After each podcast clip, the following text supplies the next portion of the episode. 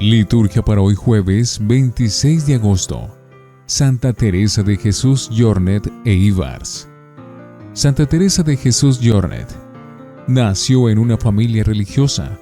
Estudió en Lérida, España. Para ser maestra ingresó en el monasterio de las Clarisas de Briviesca, en Burgos. Junto a un grupo de sacerdotes en Barbastro, se dedicó a la atención de ancianos abandonados. Falleció en Liria el 26 de agosto de 1897. Fue beatificada el 27 de abril de 1958 por Pío XII y canonizada por San Pablo VI el 27 de enero de 1974.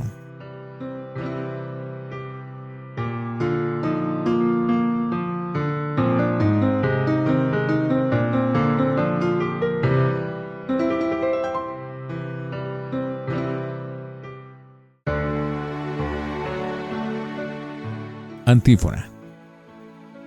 Ven esposa de Cristo, recibe la corona que el Señor te ha preparado desde la eternidad. Oremos. Oh Dios, que elevaste a la Virgen Santa Teresa de Jesús Jornet a la perfecta caridad en el cuidado de los ancianos, concédenos según su ejemplo servir a Jesucristo en el prójimo para ser testigos de su amor por nuestro Señor Jesucristo, tu Hijo. Primera lectura de la primera carta de San Pablo a los tesalonicenses, capítulo 3, versículos 7 al 3. Hermanos, en medio de todos nuestros aprietos y luchas, ustedes, con su fe, nos animan. Ahora nos sentimos vivir sabiendo que se mantienen fieles al Señor ¿Cómo podremos agradecérselo bastante a Dios? Tanta alegría como gozamos delante de Dios por causa suya. Cuando pedimos día y noche verlos cara a cara y remediar la deficiencia de su fe. Que Dios nuestro Padre y nuestro Señor Jesús nos allanen el camino para ir a verlos. Que el Señor los colme y los haga rebosar de amor mutuo y de amor a todos lo mismo que nosotros los amamos, y que así los fortalezca internamente, para que cuando Jesús, nuestro Señor, vuelva acompañado de todos sus santos, se presenten santos e irrepresibles ante Dios, nuestro Padre. Palabra de Dios, te alabamos Señor. Salmo 89 Sácianos de tu misericordia, Señor, y estaremos alegres. Tú reduces al hombre a polvo, diciendo, retornen hijos de Adán. Mil años en tu presencia son un ayer que pasó, una vigilia nocturna. Sácianos de tu misericordia, Señor, y estaremos alegres. Enséñanos a calcular nuestros años, para que adquiramos un corazón sensato. Vuélvete, Señor, ¿Hasta cuándo? Ten compasión de tus siervos. Sácianos de tu misericordia, Señor, y estaremos alegres. Por la mañana sácianos de tu misericordia, y toda nuestra vida será alegría y júbilo. Baje a nosotros la bondad del Señor y haga prosperar las obras de nuestras manos. Sácianos de tu misericordia, Señor, y estaremos alegres. Aleluya, aleluya, aleluya. Estén en vela y preparados, porque a la hora que menos piensan, viene el Hijo del Hombre. Aleluya, aleluya, aleluya. Del Santo Evangelio según San Mateo, capítulo 24, versículos 42 al 51. En aquel tiempo dijo Jesús a sus discípulos, estén en vela, porque no saben qué día vendrá su Señor. Comprendan que, si supiera el dueño de casa a qué hora de la noche viene el ladrón, estaría en vela y no dejaría abrir un boquete en su casa. Por eso estén bien ustedes preparados, porque a la hora que menos piensen, viene el Hijo del Hombre. Donde hay un criado fiel y cuidadoso, a quien el amo encarga de dar a la servidumbre la comida a sus horas? Pues dichoso ese criado, si el amo al llegar lo encuentra portándose así. Les aseguro que le confiará la administración de todos sus bienes. Pero si el criado es un canalla y pensando que su amo tardará, empieza a pegar a sus compañeros y a comer y a beber con los borrachos el día y la hora que menos lo espera, llegará el amo y lo hará pedazos, mandándolo a donde se manda a los hipócritas. Allí será el llanto y el rechinar de dientes. Palabra del Señor. Gloria a ti, Señor Jesús. Oremos. Recibe, Señor, los dones de tu pueblo y concede a quienes celebramos la inmensa obra de caridad de tu Hijo, ser confirmados en el amor a ti y al prójimo, según el ejemplo de Santa Teresa de Jesús Jornet. Por Jesucristo nuestro Señor. Antífona. Vírgenes prudentes, preparen sus lámparas que llega el esposo, salgan a recibirlo. Oración después de la comunión. Alimentados por la delicia del sacramento de salvación, te suplicamos Señor, que imitando la caridad de Santa Teresa de Jesús Jornet, participemos también de su gloria. Por Jesucristo nuestro Señor. Lección Divina. Oremos. Te bendecimos, Dios de la fidelidad eterna. Tú nos llamaste a participar en la vida de tu Hijo. Manténnos siempre en una vigilia fiel y gozosa propia de los hijos de la luz y no de las tinieblas, esperando la manifestación gloriosa de nuestro Salvador. Amén.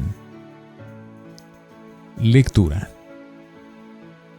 Que el Señor los haga rebosar de amor mutuo y de amor a todos. Cuando una comunidad a la que un apóstol ha dedicado tanto tiempo responde bien, se convierte en un motivo de alegría para el apóstol. Pablo dice a los de Tesalónica, Ustedes, con su fe, nos animan. Ahora respiramos. ¿Cómo podremos agradecérselo bastante a Dios? Tanta alegría como gozamos. Y manifiesta el deseo de que las cosas se arreglen de manera que pueda ir a hacerles una visita. A la vez, les asegura que les recuerda cada día en su oración lo que pide para ellos es que Dios los haga rebosar de amor, que los fortalezca internamente, que remedie las deficiencias de su fe, y así, en la venida última del Señor, se presenten santos e irreprensibles ante Dios nuestro Padre. De nuevo presente las tres virtudes teologales de la comunidad, el amor, la fe y la esperanza. Estén preparados nos quedan tres días de lectura del Evangelio de San Mateo. Y los tres tienen un mismo tema, el discurso escatológico de Jesús. El quinto y último de los que Mateo nos ofrece en su Evangelio, organizando los dichos de Jesús. El discurso escatológico se refiere a los acontecimientos finales y en concreto a la actitud de vigilancia que debemos tener respecto a la venida última de Jesús. Hoy nos lo dice con dos comparaciones muy expresivas. El ladrón puede venir en cualquier momento, sin avisar previamente. El amo puede regresar a la hora en que los criados menos se lo esperan. En ambos casos, la vigilancia hará que el ladrón o el amo nos encuentren preparados.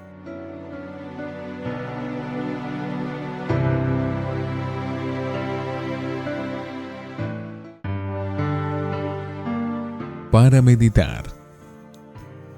Un apóstol, un catequista, un educador, un sacerdote. Tiene con los destinatarios de su trabajo una relación compleja.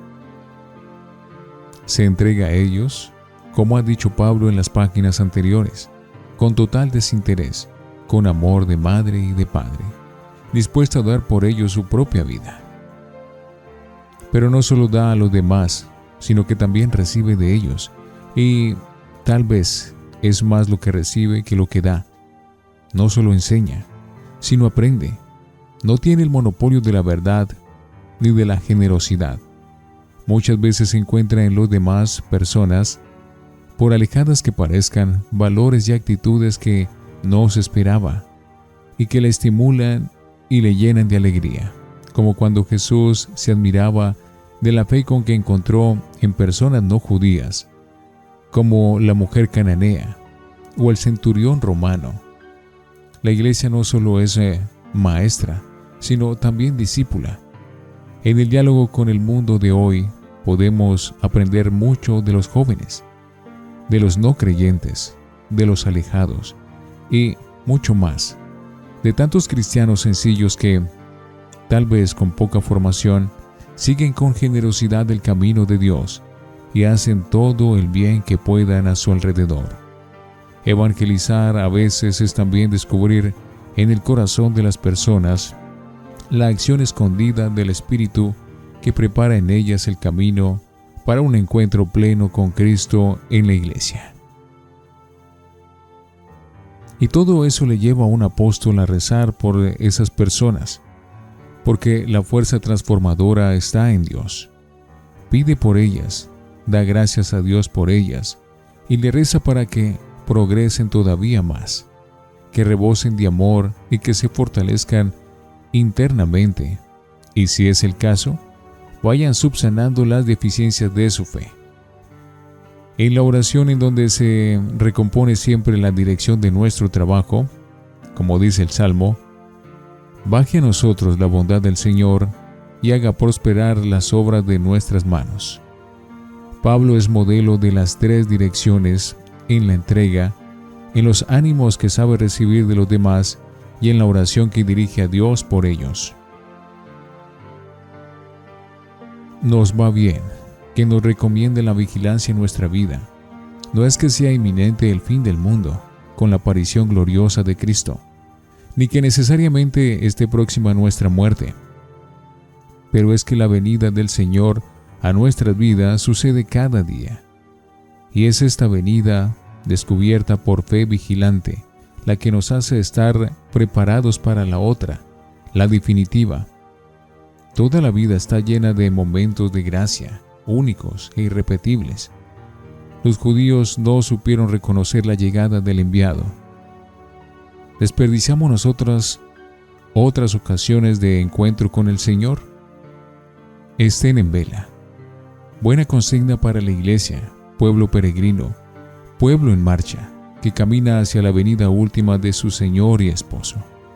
Buena consigna para unos cristianos despiertos, que saben de dónde vienen y a dónde van, que no se dejan arrastrar sin más por las corrientes del tiempo o de los acontecimientos, que no se quedan amodorrados por el camino.